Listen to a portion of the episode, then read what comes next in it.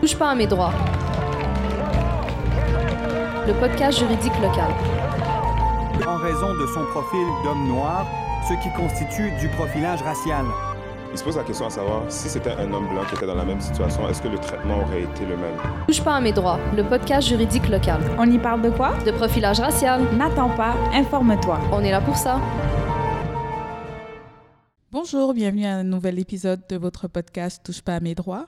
Euh, vous avez grâce euh, votre hôte et aujourd'hui on a le plaisir de recevoir euh, maître Fernando Belton de Belton Avocat.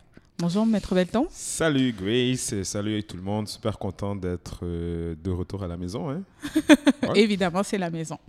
Alors pour le- la facilitation du reste de l'entrevue, je vais t'appeler Fernando, ça va être plus naturel. hein. Absolument. Alors Fernando, aujourd'hui on va parler un peu de l'arrêt Luemba. Mhm. euh, de ton point de vue d'avocat praticien. Et euh, la première question, en fait, c'est que quand on regarde, on, on s'est un peu informé, on a vu qu'on a invalidé l'article 636 du Code de la sécurité routière qui permettait euh, les interceptions policières Mhm. aléatoires. Mhm. Et euh, c'est quand même quelque chose qui a été validé au Québec depuis, je pense, les années euh, 1980, depuis 1990 avec l'arrêt La Douceur. Est-ce Mhm. que tu veux nous en parler un peu, le contexte de l'arrêt La Douceur d'abord? Absolument. Donc, dans un contexte où est-ce qu'il y avait en Ontario, mais un peu partout au Canada, une hausse au niveau des accidents routiers, euh, il y a plusieurs mesures qui sont venues pour essayer de voir comment on peut faire pour en fait prévenir euh, la, la- la sécu- pour augmenter la sécurité routière. Et dans ce contexte-là, euh, on a Monsieur Ladouceur qui fait l'objet d'une une interception de routine aléatoire. Donc, Qu'est-ce qu'il qu'est-ce qui, en, qui en est en fait? C'est un policier qui va intercepter une personne sans qu'on ait vu la commission d'une infraction, sans qu'on on lui reproche quoi que ce soit, juste pour faire une simple vérification. Et euh, Monsieur Ladouceur, en fait, est venu et a allégué le fait que cette interception violait son droit d'être, euh, de ne pas être détenu de manière arbitraire en vertu de l'article 9 de la Charte. Et la Cour suprême, dans cet arrêt-là, en 1990, a en fait euh, a validé ce pouvoir policier-là pour l'entièreté du Canada. Donc, ça fait en sorte que c'est une décision très partagée, 54, et ça fait en sorte que depuis 1990, ben, un policier peut intercepter n'importe qui euh, sans aucune raison. Donc, il doit alléguer en fait trois principaux motifs, soit la sécurité routière, soit le, de regarder les papiers de- du véhicule, soit euh, l'état mécanique du véhicule ou la sobriété. Et c'est ce gros arbre qui vient euh, de tomber grâce à- au jugement du juge Hiergeau et de l'arrêt Luemba. Mais alors, moi, j'ai une question parce que dans les, les quelques, quelques petites notions de droit que j'ai, on parle effectivement d'un pouvoir inhérent des policiers qui provient de la common law de s'assurer de la sécurité des personnes. Mhm. Donc, est-ce que euh, le fait d'avoir euh, invalidé l'article 636 ne vient pas contrevenir à, cette, à ce pouvoir policier? Mais l'analyse que le juge fait, puis c'est sûr et certain que j'ai une opinion qui a évolué, qui a mûri là au fur du temps, parce que c'est un arrêt de 170 pages qui mérite euh, non seulement du temps pour le lire, ce que j'ai fait, mais euh, de la réflexion aussi. Puis le juge, c'est une décision qui est prudente, fouillée, minutieuse, consciencieuse, qui, qui l'exemple là de la justice avec euh, une femme bandée, une épée dans la main et une balance également entre les mains, c'est un, arrêt- c'est un arrêt qui cherche un équilibre dans notre société. Parce qu'on se pose la question, est-ce qu'on peut permettre dans une société libre et démocratique d'avoir euh, des citoyens qui se font euh, discriminer avec l'assentiment de l'État? Tout à parce qu'il faut comprendre, la- la- ce que, ce que, ce que l'arrêt La Douceur est venu faire, c'est de dire les droits fondamentaux des gens sont violés, mais on sauvegarde cette violation sous l'article 1 de la Charte. Oui. Donc, on permet en fait une violation. Puis, lorsqu'on vient faire le, le- le- le calcul coût-bénéfice en, 1900 en, en 2022, on se rend compte que le jeu n'en vaut plus la chandelle. C'est un peu comme ça qu'il faut le voir. OK. Donc, en fait, si je dois reformuler, c'est qu'on se dit aucun droit n'est absolu. Dans notre système juridique, on peut violer les droits des individus, mais il faudrait que ce soit rachetable. Il faudrait qu'il y ait une vraie raison, pour dire, le- Mais- le dire simplement, mais Oui, que dans ce ou- cas-ci, on considère que la raison n'existe plus en 2020. Mais c'est parce que c'est- 22. c'est- c'est- il faut comprendre que la- la- l'arrêt Luemba et, et la décision qui a été rendue est fondée sur la preuve qui a été faite devant le tribunal. D'accord. Et la preuve qui a été faite, c'est quoi? C'est que euh, il n'y a aucune donnée qui a été présentée par le procureur général du Québec ou le procureur général du Canada sur les bienfaits euh, De cette de, pratique-là. de cette pratique policière au niveau, sur la sécurité routière. Parce qu'à la fin, on a entendu beaucoup de choses, puis je suis content de venir d'en parler aujourd'hui parce que ça me permet de pouvoir enlever plein de, de mythes qui, puis plein de, de, fausses idées qui ont circulé dans les médias. Mhm. À la fin, l'article 636 est un outil de sécurité routière. Ça veut dire qu'il doit nous permettre d'améliorer le bilan routier. Le bilan et la situation, euh, de la situation routière qui existe en Ontario, qui a mené la Cour suprême à rendre sa décision, Mhm. n'est plus le même aujourd'hui. On n'a aucune donnée, aucune preuve. Puis il faut bien comprendre, je veux que les gens comprennent. Le juge le dit, aucune preuve n'a été faite du procureur général du Québec sur le bien fondé de cet article-là et de cette règle de commande-là sur la sécurité routière.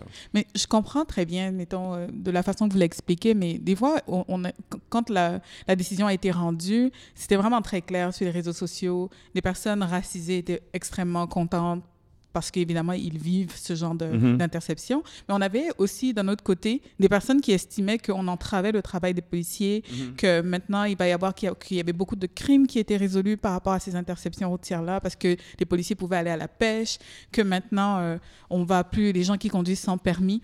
Jusqu'à quel point, parce que vous me dites, le, le 636, c'est pour la sécurité routière, Ouais. mais il est utilisé autrement que pour la sécurité routière Mais en un ce moment. C'est un problème.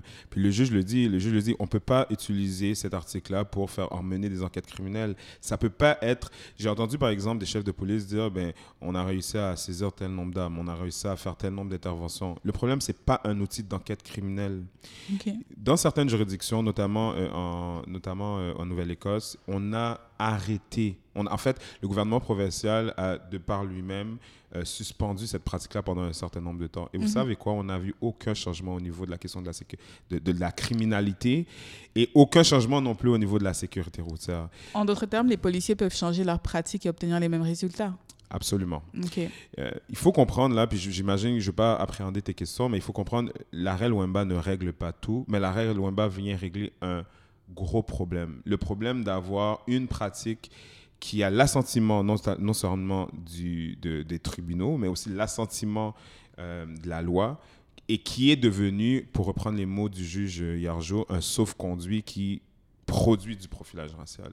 Euh, on a fait le marathon euh, sur le profilage racial à la clinique juridique de Saint-Michel. La majorité des gens qui sont interceptés, c'est toujours sur le couvert de cet article-là.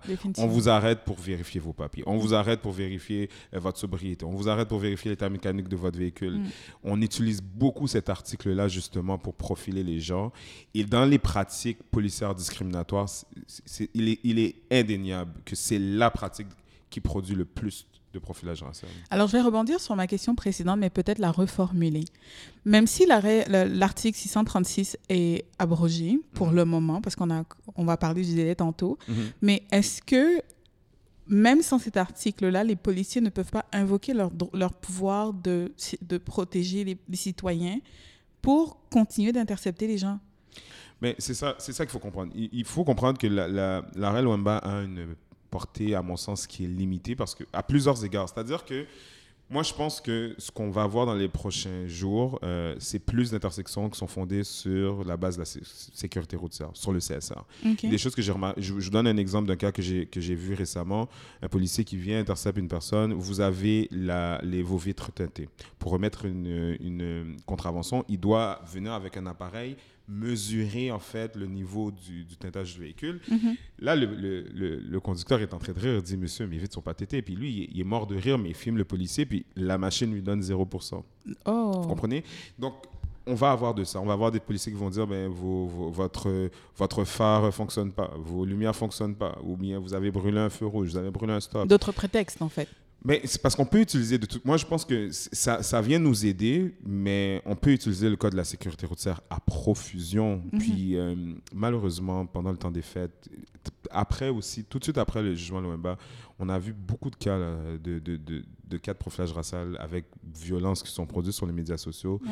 De façon pour moi d'être en train de réfléchir, est-ce qu'on assiste à comme les forces de l'ordre qui se rendent compte qu'il leur reste quelques mois là pour pouvoir profiter de leur pouvoir Je je sais pas, je- je- je- j'essaye toujours d'être nuancé dans mon propos parce que j'ai pas les données, c'est pas des données qu'on a à savoir.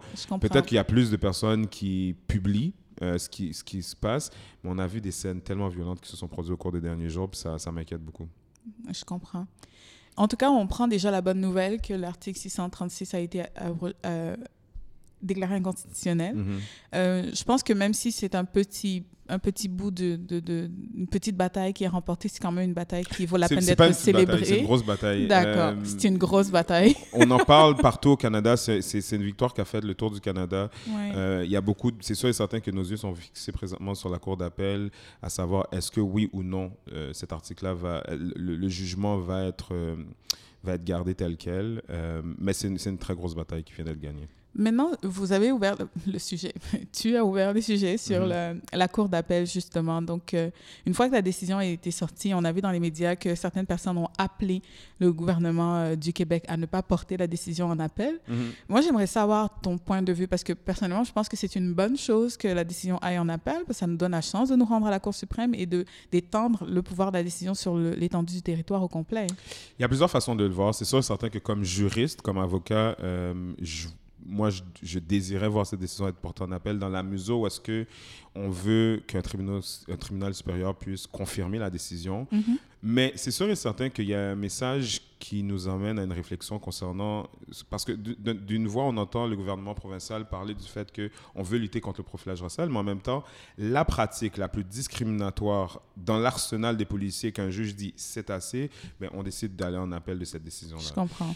Est-ce que c'est un double discours? Je laisserai euh, les gens qui sont placés pour ça en, En trancher- décider. en- en décider. Mais euh, on, on a par exemple beaucoup d'associations, des- des- même des associations comme la nôtre qui ont déploré cette décision dans la mesure où est-ce que on, on aurait, on aurait voulu avoir une accalmie euh, ou c'est une période de temps pendant laquelle ben, on, on se rend compte qu'on est dans une autre ère. Je, je vais vous Peut-être dire que établir un consensus sur la question. Absolument, absolument. Mais euh, il y, a du y a du bon aussi parce que tout le monde sait, puis c'est un dossier dans lequel euh, la clinique, on a, on a été euh, impliqué euh, au niveau de la recherche, de la réflexion aussi depuis le début. Puis c'est quelque chose qu'on sait que c'est une décision qui risque d'aller jusqu'en Cour suprême. Euh, on veut donner la chance à la Cour suprême de revisiter ce précédent-là, puis le moment, il est le bon, je pense, défi- dé- dé- définitivement. D'accord. Tu m'as parlé aussi d'intervenants dans le dossier. Il y a un, il y a un cabinet euh, à Montréal, le cabinet McCarthy Tétro, qui, est, qui est intervenu dans le dossier euh, au nom de, pour représenter la- l'association des, des avocats noirs. Mhm. Est-ce que tu peux nous expliquer pourquoi est-ce que parfois dans des dossiers comme ça, on a des interventions euh, des personnes qui ne sont pas nécessairement les parties? Mhm, absolument. Donc, dans, les, dans, dans des dossiers dans lesquels, surtout en droit criminel, droit pénal, mais dans plusieurs autres dossiers, où est-ce que euh, la question juridique qui doit être débattue par la Cour peut avoir une incidence au-delà de, de simples parties. Par exemple, un dossier comme celui-là, oui, M. Luemba est celui qui a porté, euh, qui, qui a amené ce dossier-là devant la Cour, mais l'effet de cette décision-là dépasse seulement l'intérêt de, M. Luemba. Ça, concerne beaucoup, beaucoup de personnes, l'entièreté des comités racisés au Canada. Donc, ça, ça fait en sorte que dans ce genre de dossier, pour appuyer les prétentions de la partie euh, demanderesse, pour emmener des arguments supplémentaires, pour faire valoir aussi des points de droit importants qui peuvent avoir une incidence, puis emmener la Cour à réfléchir sur l'enjeu, mais dans un, dans un sens beaucoup plus large que simplement l'intérêt des parties, c'est intéressant d'avoir des intervenants. Donc, on a généralement, euh, il y, a- il y a un certain nombre d'intervenants qui vont arriver euh, dans les dossiers en appel, mais à la Cour suprême, vous allez voir, il y a beaucoup, beaucoup d'interventions qui vont être demandées. Euh, un dossier comme celui-là, on peut s'attendre à ce que tous les procureurs, tous les procureurs généraux du Canada interviennent, le procureur général, alors tous, le pro- tous les procureurs généraux des provinces interviennent, Ouais. le procureur général du Canada, des associations euh, un peu comme la clinique qui font euh, la défense de droit ou qui, sont- qui, qui luttent contre le profilage racial. euh, donc, il y a un intérêt à faire valoir à la Cour un ensemble d'enjeux qui risquent d'être d'être touchés par la décision qui doit être rendue. D'accord.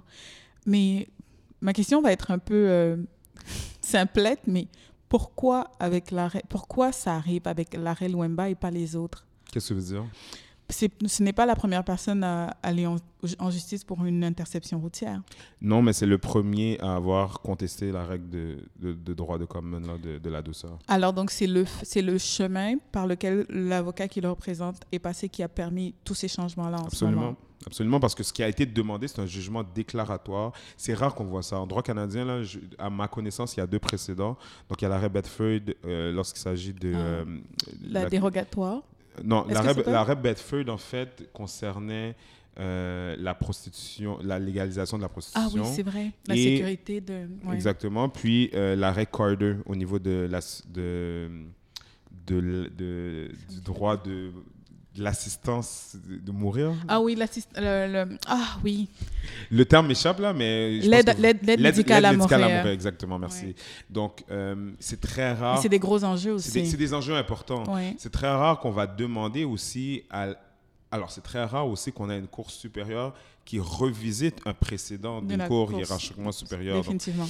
euh, donc, euh, il y, a, y a beaucoup de- de- d'enjeux super intéressants, complexes et importants qui sont tranchés dans, cette, euh, dans cet arrêt-là. Donc, on vit une belle ère, puis moi, je, suis- je suis content qu'on on- on a la chance d'y participer là présentement. Peut-être juste prendre le temps d'expliquer à nos auditeurs, parce que tu viens de dire quelque chose qui est très juridique, que de voir une cour qui revisite des arrêts d'une cour supérieure. Mhm. Donc, est-ce que tu peux juste comme... Mais l'idée, c'est ça, c'est que euh, au Canada, vous avez euh, la Cour suprême qui est la cour, euh, la cour d'appel finale au Canada, puis la Cour suprême va trancher. Il n'y a, y a pas de cour euh, hiérarchiquement supérieure. Donc, quand la Cour suprême tranche un enjeu, ben, cet enjeu-là est final. C'est fini. tous les, toutes les autres cours qui sont inférieures doivent les suivre. Maintenant, ce que la Cour supérieure est venue faire, c'est de regarder le précédent qui, était, qui a été établi dans la douceur. Et la réflexion juridique est la suivante. On regarde la situation juridique dans laquelle la, la décision a été rendue pour regarder aujourd'hui, est-ce qu'on a les mêmes, le même contexte? Est-ce qu'on est dans un contexte différent? Est-ce qu'on a des données où on est dans un contexte qui est radicalement différent? On parle de permet- contexte social, là. Contexte social, contexte juridique aussi. Aussi- la, la société, bien entendu, évolue. Comment elle a évolué? L'aide médicale à mourir euh, a été, c'est une question qui avait été tranchée par la Cour suprême dans l'arrêt Rodriguez, puis dans l'arrêt Cordon, on a décidé de revenir dessus. Donc, ça va dépendre aussi du contexte soci- social dans lequel on vient, qu'on est, puis la société évolue. Puis, il faut voir aussi euh, la- le, le droit. Euh, on parle toujours de cet grand arbre vivant qui doit grandir et s'adapter. Puis, c'est aussi ça le droit, c'est-à-dire que le droit doit pas être condamné à un immobilisme, mais doit évoluer, grandir, s'adapter face à- aux différentes considérations. Euh, dans l'arrêt La Douceur en 1990, on a le juge Sopinka en dissidence qui évoquait le fait que des considérations raciales pouvaient rentrer en ligne de compte dans les interceptions. On est 30 ans auparavant, puis ce qui, ce qui, nous, ce qui revient aujourd'hui, c'est de dire les appréhensions du juge mais se sont avérées vraies Ouais. et ça fonde une- une- une- un motif justement pour dire on va laisser tomber ce précédent, c'est le temps d'établir un nouveau précédent. Merci beaucoup pour l'explication. Euh, maintenant qu'on a compris exactement qu'est-ce qui s'est passé avec l'arrêt Luamba, euh, qu'est-ce qui se passe maintenant? On a six mois de grâce. Comment est-ce qu'on peut voir ce six mois-là qui a été accordé le temps? Il y a plusieurs écoles de pensée là-dessus. J'ai cons- J'ai j'ai consulté euh, plusieurs professeurs en droit euh, et c'est pas tout le monde qui s'entend sur l'effet de la suspension. En fait, la suspension fait en sorte que à partir euh, du mois d'avril, si on compte euh, novembre, décembre, janvier, février, mars, avril, à partir du 25 avril, normalement l'arrêt- la- l'article 636 devrait être déclaré inopérant. Mais l'appel peut avoir comme effet de suspendre La la, suspension. suspension. Cependant, dans l'avis d'appel, ça doit être clairement demandé à la Cour. Et c'est là-dessus, je, je vous dirais qu'il n'y a pas nécessairement... euh, il n'y a pas nécessairement une école de pensée très claire et définitive sur l'effet de cette suspension-là, mais je pense que de toute façon, les parties devront statuer là-dessus prochainement parce que ça m'étonnerait que dans l'intérieur de six mois, la Cour puisse entendre l'appel et rendre une décision vu la nature importante de, de l'enjeu qui est à trancher. D'accord. Maintenant qu'on a, on a regardé un peu tout ce qui est factuel, on, on va aller un peu dans les nébuleuses. Mhm. Mettons que la décision va en appel. Ouais. Euh, le gouvernement du Québec gagne l'appel. Mhm. J'espère que Maître Simeon portera la décision en appel à la Cour suprême. Pendant ce temps, qu'est-ce qui se passe?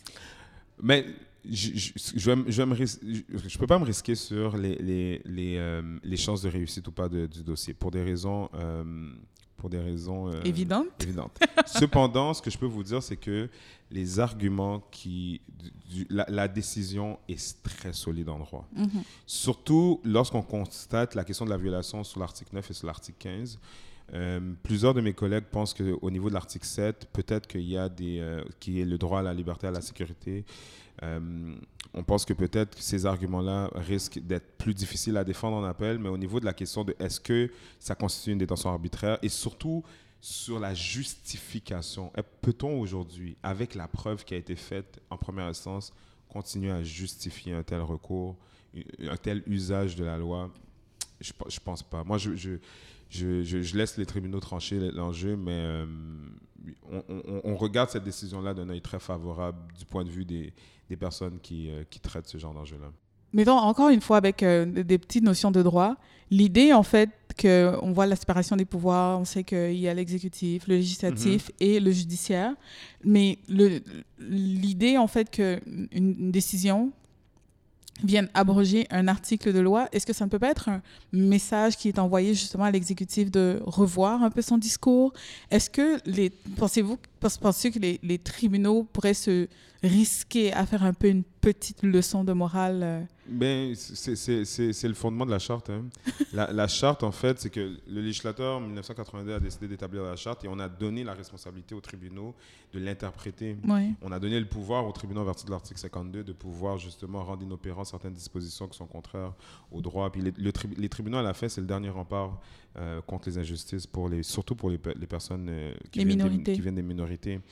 Donc, je pense que, euh, prenons par exemple l'ensemble des, des, des, peines minimums qui avaient été votées sur le gouvernement un peu, elles ont presque toutes été rendues euh, inconstitutionnelles. Donc, euh, on, on, est dans cette ère-là. Bien entendu, peut-être qu'il y a des questions qui, qui se valent et j'entends ces commentaires-là sur a-t-on aujourd'hui justement un gouvernement de juges et non pas un gouvernement élu qui vote nos lois, etc. Je pense pas que c'est une, une réflexion illégitime. Euh, mais je pense qu'on a besoin justement d'un système de poids et de contrepoids pour s'assurer qu'on qu continue à vivre dans une société qui est juste. Ça, c'est sûr et certain. Mais je trouve que c'est une excellente conclusion. Alors, euh, merci Fernando d'être... D'avoir pris le temps de nous expliquer les, les contours de cet arrêt-là et les implications qu'il qu a sur nos, Notre conversation aurait, droits. Pu, aurait pu être plus longue parce qu'il y a beaucoup d'enjeux, mais euh, la vie est longue, comme on dit. Mais peut-être qu'on s'en reparlera au moment de l'appel. Parfaitement. Merci bye bye de nous avoir écoutés. Bonne journée. Présenté par la Clinique juridique de Saint-Michel, en collaboration avec le Forum jeunesse de Saint-Michel, Néolabs, la ville de Montréal, et en partenariat avec les Alliances pour la solidarité et le ministère du Travail, de l'Emploi et de la Solidarité sociale.